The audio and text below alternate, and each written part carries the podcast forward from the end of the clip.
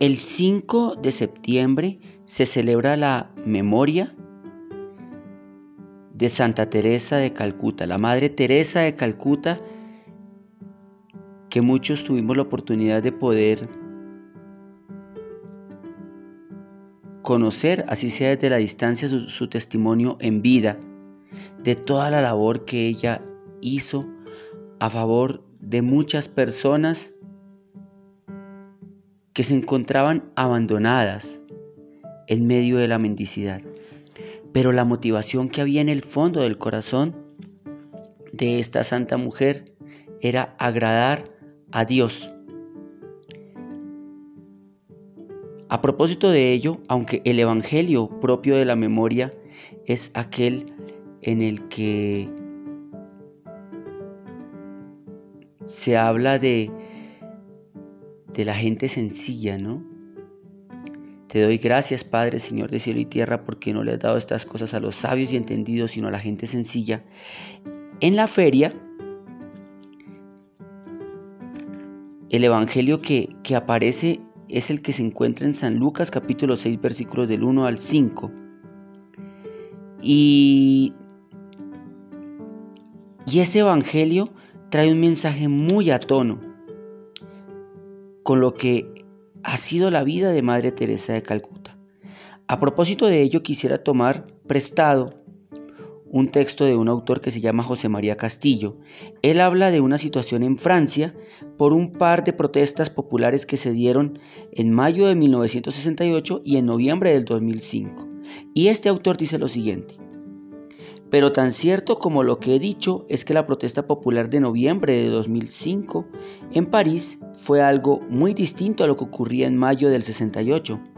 En aquella ocasión fue una protesta de estudiantes, mientras que recientemente, él hace referencia ahí a la del 2005, fue una protesta de inmigrantes. Esto quiere decir por lo pronto que en mayo de 1968 protestaban las ideas, mientras que en este siglo protestan las necesidades. Y por cierto, las necesidades más básicas de la vida, la necesidad de trabajo, de un jornal digno, de unos derechos fundamentales, de una dignidad atropellada y más que nada es la protesta de gentes que se ven humilladas, excluidas y lógicamente resentidas ante la preocupación y la arrogancia de la sociedad bien instalada y satisfecha. A propósito de este Evangelio, el biblista Alonso Chekel dice lo siguiente, nada que no esté en favor de la vida, así se haga en nombre del mismo Dios, puede contradecir la opción por la vida. Es decir, la cultura de la muerte no puede privilegiar nunca la opción por la vida. Y paso seguido afirma este autor, dice, el versículo 5 del Evangelio que estamos contemplando hoy, establece el señorío de Jesús sobre el sábado. Y en efecto, el señorío de Jesús lo lleva a actuar con toda libertad, tanto en el espacio, por ejemplo la sinagoga, como en el tiempo, ejemplo el sábado. Es decir, Jesús es el rey del tiempo y es el rey de la historia. Y la experiencia del reino de Dios por ser Dios el rey por ese motivo, no debe dejar de estar cargada de humanidad. Así es como en este Evangelio Jesús dice, el Hijo del Hombre es Señor del sábado. Recordemos el reclamo que Jesús le hiciera a los fariseos. Hay de ustedes letrados y fariseos hipócritas que devoran los bienes de las viudas mientras hacen largas oraciones para que los tengan por justos. La justicia social efectivamente forma parte de la voluntad de Dios. Por ello existe una serie de documentos en la iglesia que nos hablan de la doctrina social.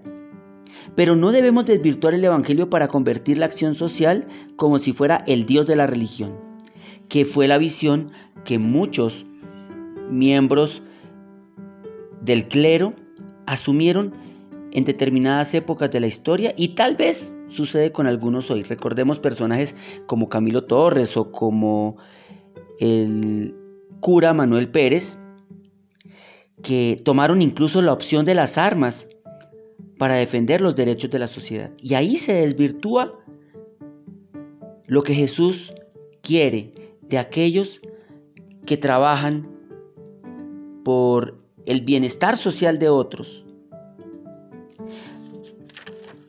Debemos de todas formas tener presente que el cristiano debe tener una legítima preocupación por lo social. Jesús, en su ministerio público, sin dejar de poner en primer lugar el reino de Dios y la voluntad del Padre, él no fue indiferente ante los desequilibrios sociales que se dieron en su tiempo y en su momento denunció las injusticias que cometían los sacerdotes del Sanedrín, así como las injusticias que cometía el poder político de Roma. Entonces la acción social que debemos hacer